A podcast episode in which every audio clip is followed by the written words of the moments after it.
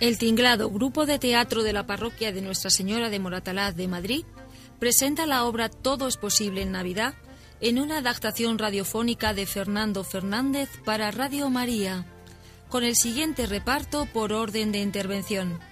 Presentación Rosa María Rodrigo.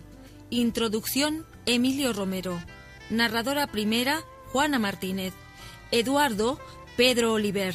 Marta Angelines Cachero. Carlos Fernando Fernández. Narradora segunda Carmina Ampudia. Niño primero Jacobo Delgado. Hermano pequeño Marcos Marcos Delgado. Nieves Elvira Guerra. Rubén Rafael Carrión. Juan Pepe Álvarez. Narradora tercera Sandra Buitrago. Niño segundo Javier Capilla. Niña primera Alba Capilla. Niña segunda Ainhoa Gómez. Niña tercera, Cristina Menés. Epílogo, Herminia Pachón. Texto de cierre, Roberto Gómez. Montaje, control y registro de sonido, Juan Manuel González. Efectos especiales, El Tinglado. Dirección, José Álvarez y Fernando Fernández.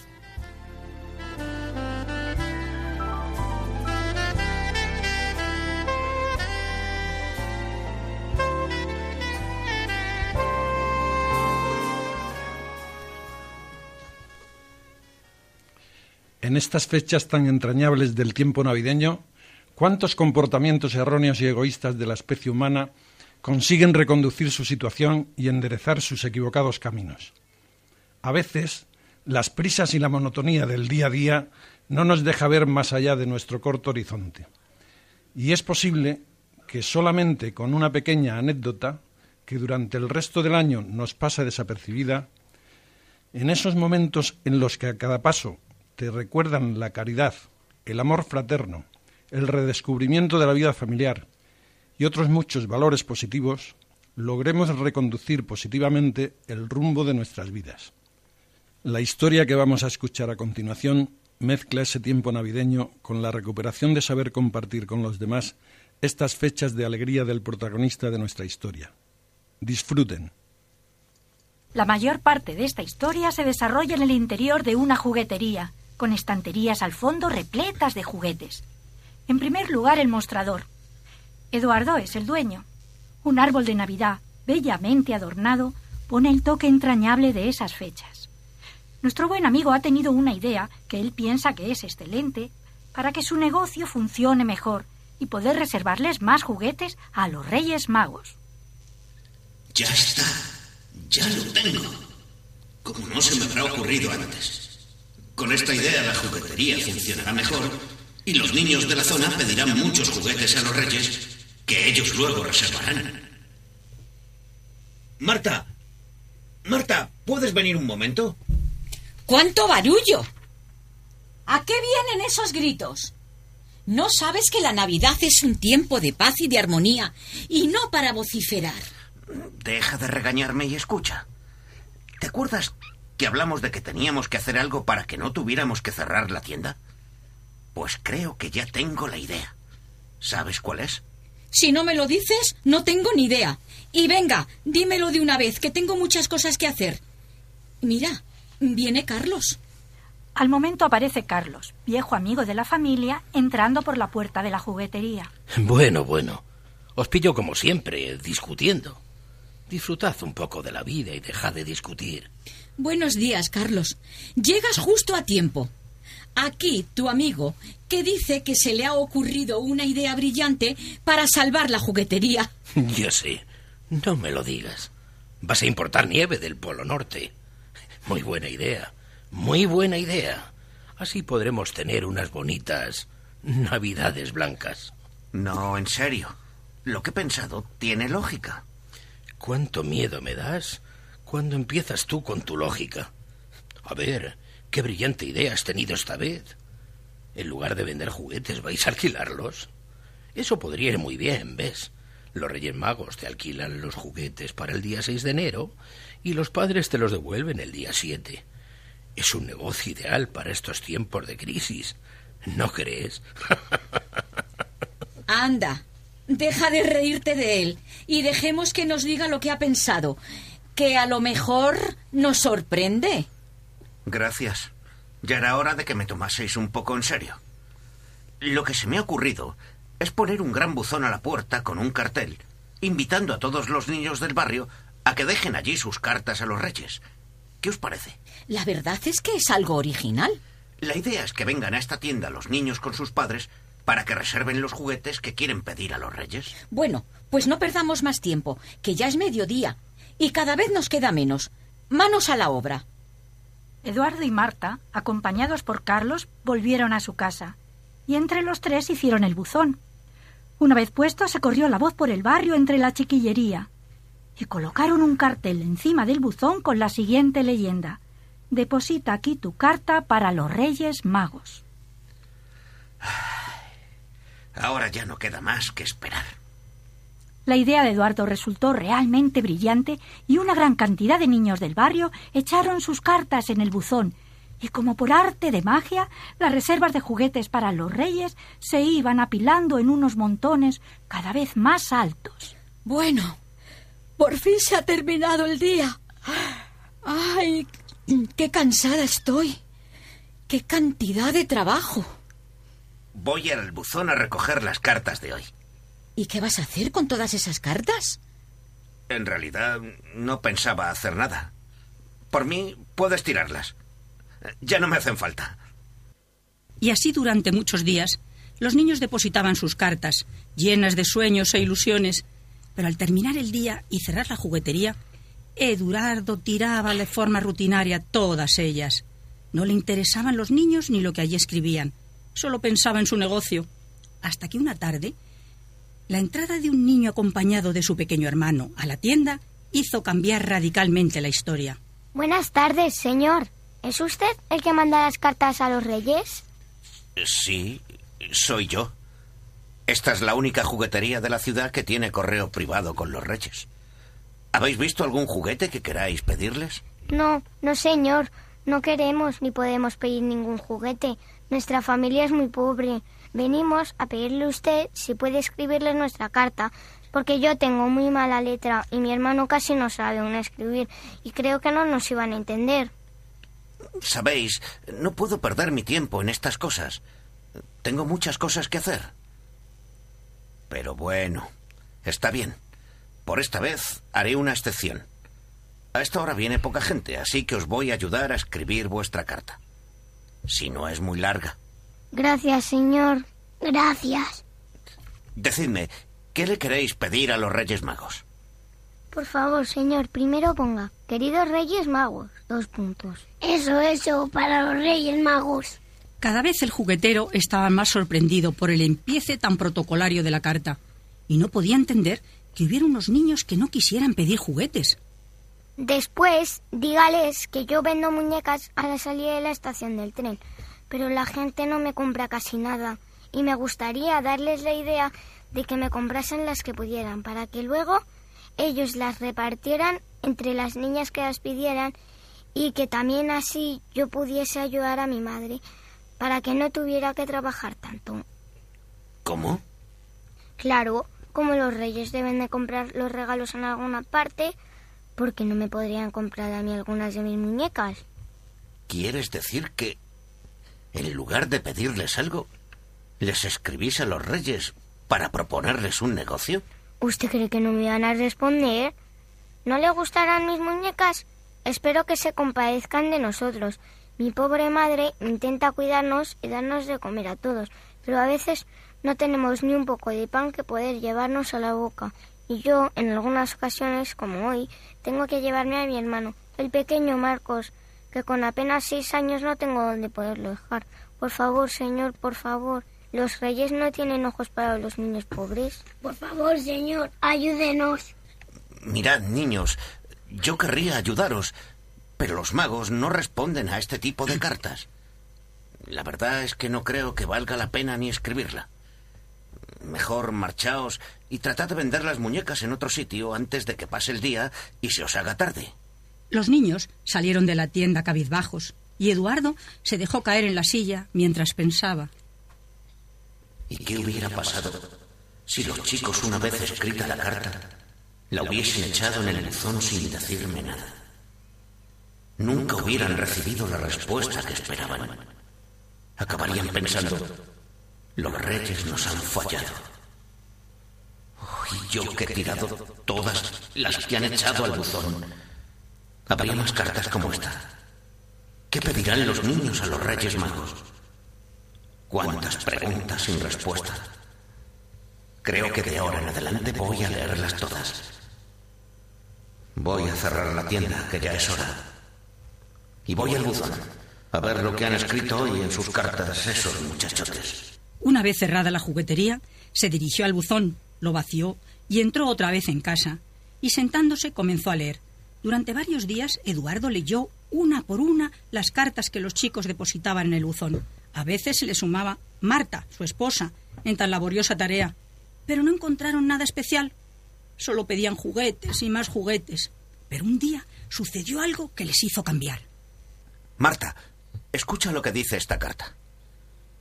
Queridos Reyes Magos, mis papás me han contado que siempre os acordáis también de los vecinos más pobres. Y también me han dicho que hacéis regalos a los que se portan bien. Yo conozco a unos chicos a los que nunca les habéis mandado nada y sé que se portan muy bien. Sus papás les explicaron que vosotros quizá os hayáis olvidado de ellos o que no tuvisteis suficientes regalos y se os acabaron antes de llegar a su casa. Pero yo no me puedo creer eso de vosotros. Por eso quisiera pediros que este año os acordarais de ellos, aunque a mí no me trajerais nada. Yo no lo necesito, pero ellos sí. Viven en un barrio pobre, San Antonio, en el camino del cerrillo número 35. No os olvidéis, por favor. Ah, se me olvidaba. Muchas gracias y feliz Navidad, de parte de Luis. Pero Eduardo, es una carta más. Y encima no pide juguetes. ¿Te vas a conmover ahora? Mira que los negocios y los sentimientos no pueden mezclarse. No. Esta no es una carta más. Es como una alarma que quiere decirnos algo. Y la luz de su lámpara se apagó, dando paso al nuevo día.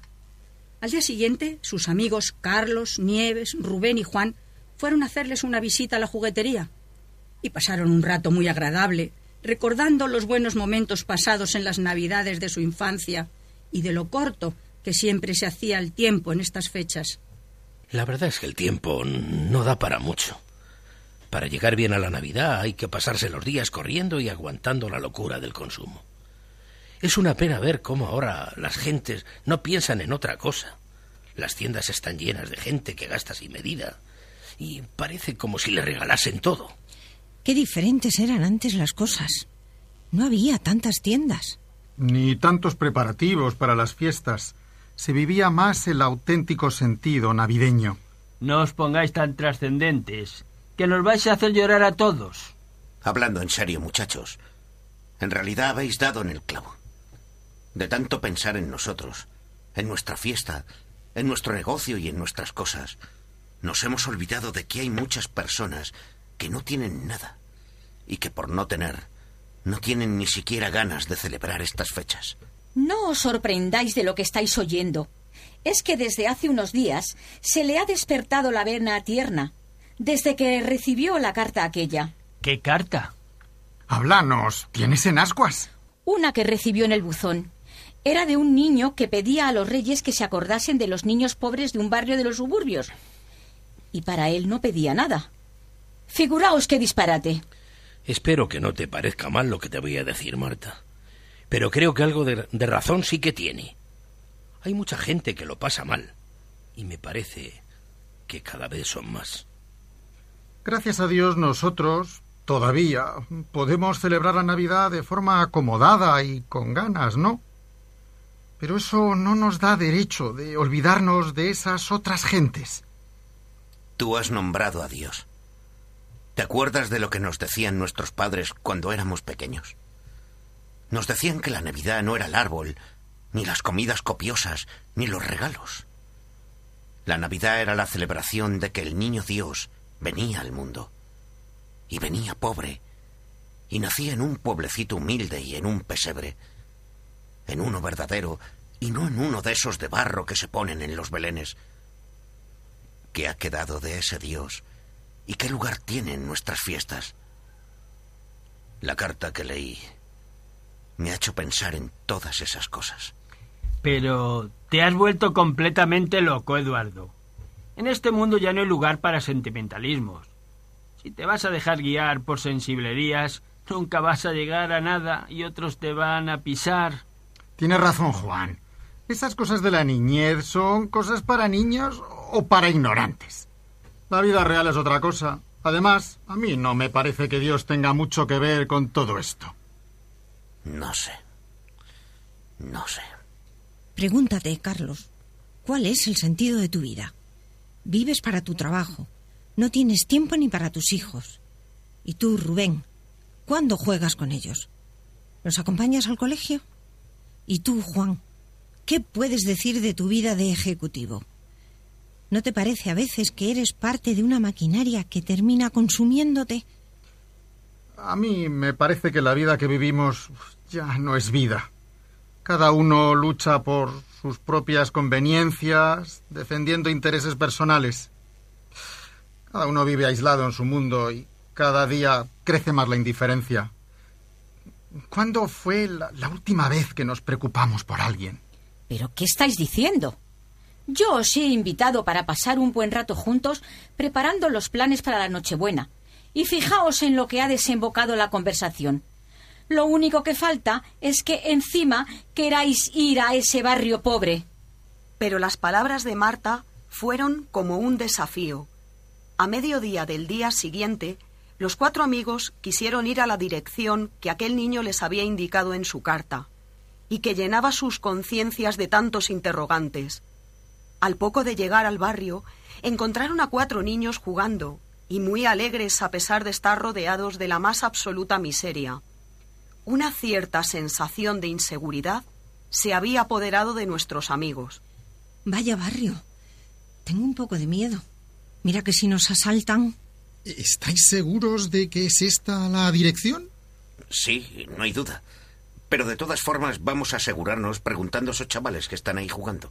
Y tal como lo pensaron, lo hicieron. Hola, chicos. ¿Es este el barrio de San Antonio? Sí. ¿A quién buscan? En realidad no sabemos sus nombres. Solo sabemos que son los chicos que viven en el número 35 del Camino del Cerrillo. ¿Los conocéis? Sí, claro que los conocemos. Son Carola y Darío. Pero ahora no están en casa. Salen todos los días por la mañana temprano y no vuelven hasta la noche. Estarán en el colegio. ¿En el colegio? ¿En qué colegio? Donde van es a las calles del centro a pedir en los semáforos. ¿Y para qué los buscan? No, para nada. Creo, Carlos, que nos debemos ir. Espera un momento, Eduardo. ¿Y vosotros cómo llamáis? Yo me llamo Alba. Y yo Chris. Y yo me llamo Ainhoa, pero todos me llaman a Peque. ¿Y tú no tienes nombre? ¿Y a ustedes qué les importa? ¿Para qué quieren saber nuestros nombres? Vamos, chicos, vámonos a casa. No, esperad. Solamente queremos hablar con vosotros. Mi amigo Eduardo tiene una juguetería y quería regalarles unos juguetes a esos chicos, porque nos dijeron que nunca se acordaban de ellos los Reyes Magos. ¡Ja! Si es por eso aquí casi nunca se acuerdan de ninguno. A mí, a veces, me han dado regalos. Venían de una iglesia y nos daban algunos juguetes usados, de otros chicos que ya no los querían. Pero a mí me gustaban de todas formas. Una vez le dieron una muñeca a mi hermana que le faltaban los brazos. A mí me dieron un juego que le faltaban los dos fichas y los dados. Y a mí un osito de peluche que le faltaba un ojo. Dice mi madre que si somos pobres habrá que aguantarse. ¿Y ustedes creen que con un regalo a dos chicos pobres se solucionan sus problemas? Aquí hay muchos chicos y mucha gente sin trabajo, y muchas madres embarazadas, y todos ellos llenos de miseria.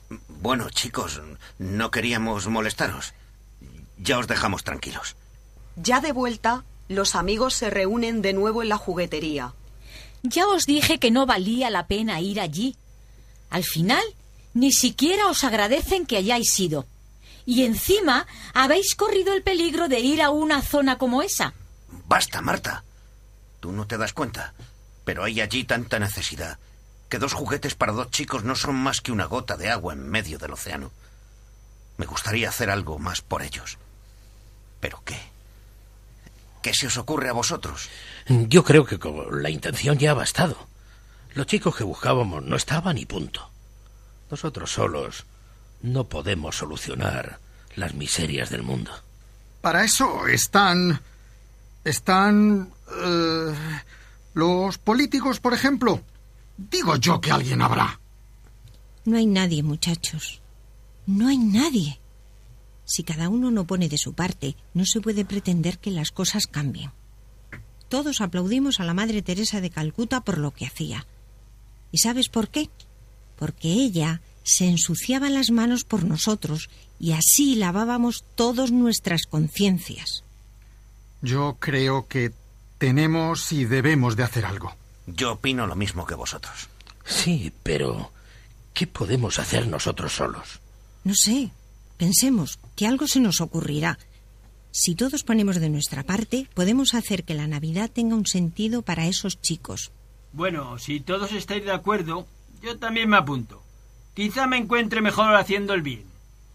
Y siguieron conversando, cada uno exponiendo sus ideas, hasta que finalmente la alegría se apoderó de ellos.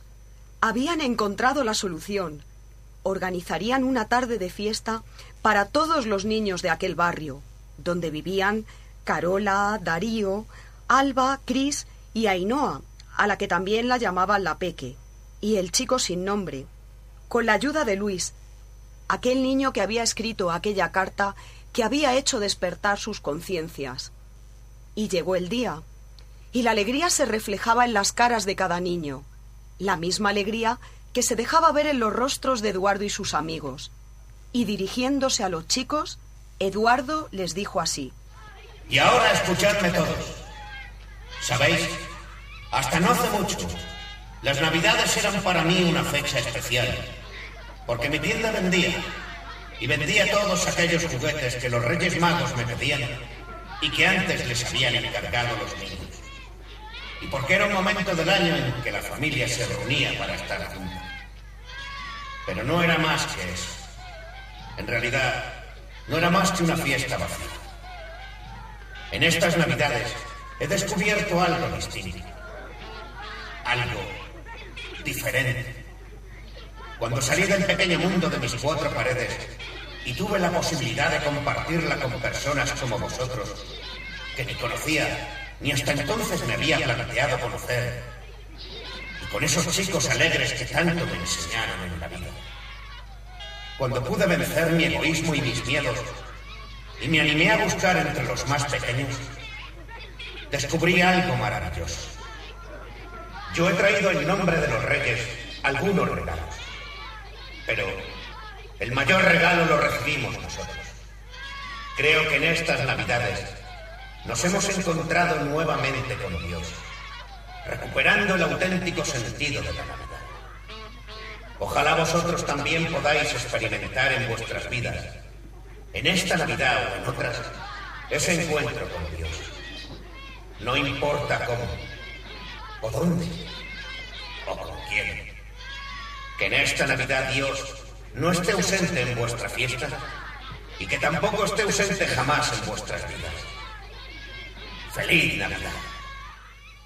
Y los chicos, alegres, siguieron disfrutando de su fiesta, mientras uno de ellos, rompiendo la piñata, hizo caer una lluvia de caramelos y papeles de colores, al tiempo que crecieron los aplausos y las risas de felicidad de aquellos benditos niños.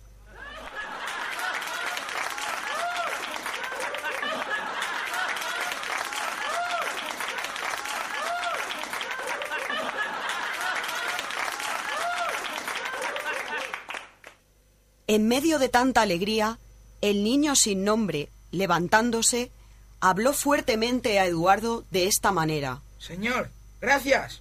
Gracias por compartir esta tarde con nosotros. por acordarse de los pequeños. Gracias a vosotros por haberme dado tanto y por habernos hecho despertar a la vida. Pero dime, muchacho, ¿es que no piensas decirme tu nombre? Ahora sí que se lo voy a decir, señor. Mis amigos me llaman Jesús. ¡Feliz Navidad! Esperamos que esta historia que os acabamos de ofrecer consiga haceros encontrar el verdadero significado de la Navidad y que compartáis con vuestras familias y amigos todo aquello que nos une, olvidando rencores y recuperando los valores que cada día nos vamos dejando olvidados en la cuneta de la vida. Que Dios os bendiga.